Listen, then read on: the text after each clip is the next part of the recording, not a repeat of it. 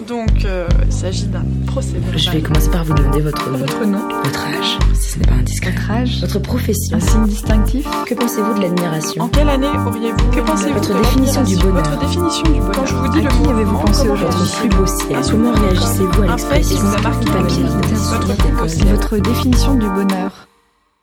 Ton nom et ton prénom. Je m'appelle Jean Morel. Euh, un signe distinctif. J'ai souvent une casquette. Ton âge. 33 ans, ça fait mal. Euh, si tu étais une bestiole, tu serais laquelle? Un Bernard l'ermite. Ça, je peux changer de maison tout le temps. Tu vois, hop, on peut voyager. Hop, il y a un nouveau truc, tac, je m'installe dedans. À quoi ressemblerait le livre dont tu es le héros? Un livre euh, un peu chiant en huis clos où tu restes enfermé et t'écoutes des disques. Donc ça serait un, ça serait un livre sur quelqu'un qui écoute des disques. Pas sûr que ce soit hyper intéressant. De quelle fake news as-tu déjà été la victime? De croire que un jour euh, la gauche allait vraiment gagner? Euh, Plutôt radio dedans ou radio dehors?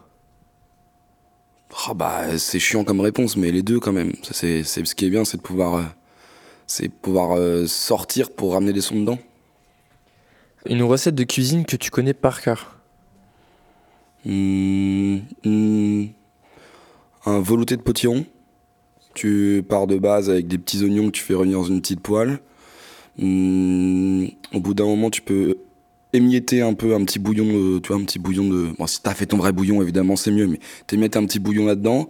Tu coupes tes potirons, tac, tu les fais revenir un peu. Ensuite, tu couvres avec de l'eau et du coup, ça fait ton bouillon. Tu laisses cuire le temps qu'il faut. Paf, tu prends un petit bras à soupe.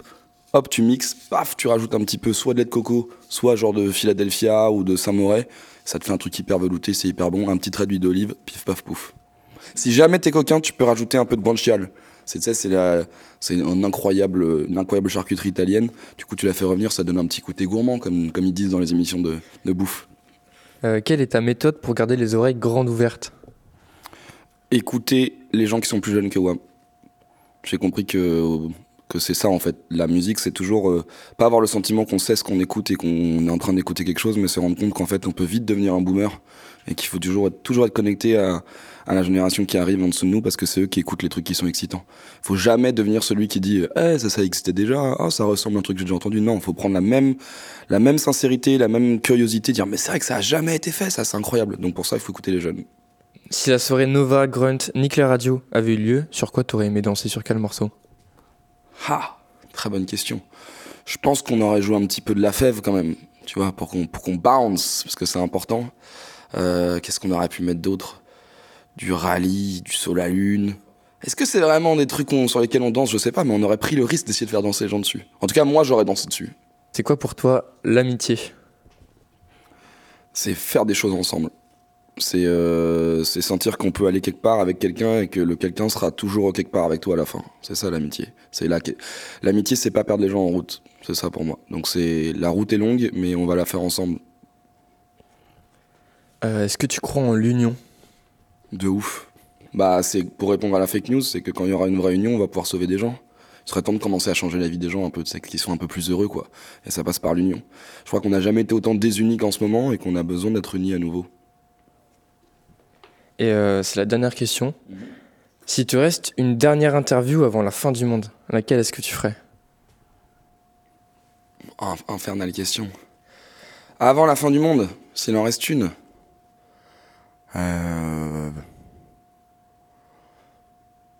J'interviewerais bien Nekfeu quand même là. Ça me ferait plaisir. De voir un peu justement quel est son, quel est son regard sur ce monde. Parce qu'il a toujours eu un regard incroyable sur le monde. Et je pense que c'est une des personnes les plus humbles et les plus incroyables que j'ai eu la chance de rencontrer.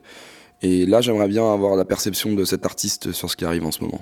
Bah merci beaucoup. Bah, je t'en prie, mon rêve.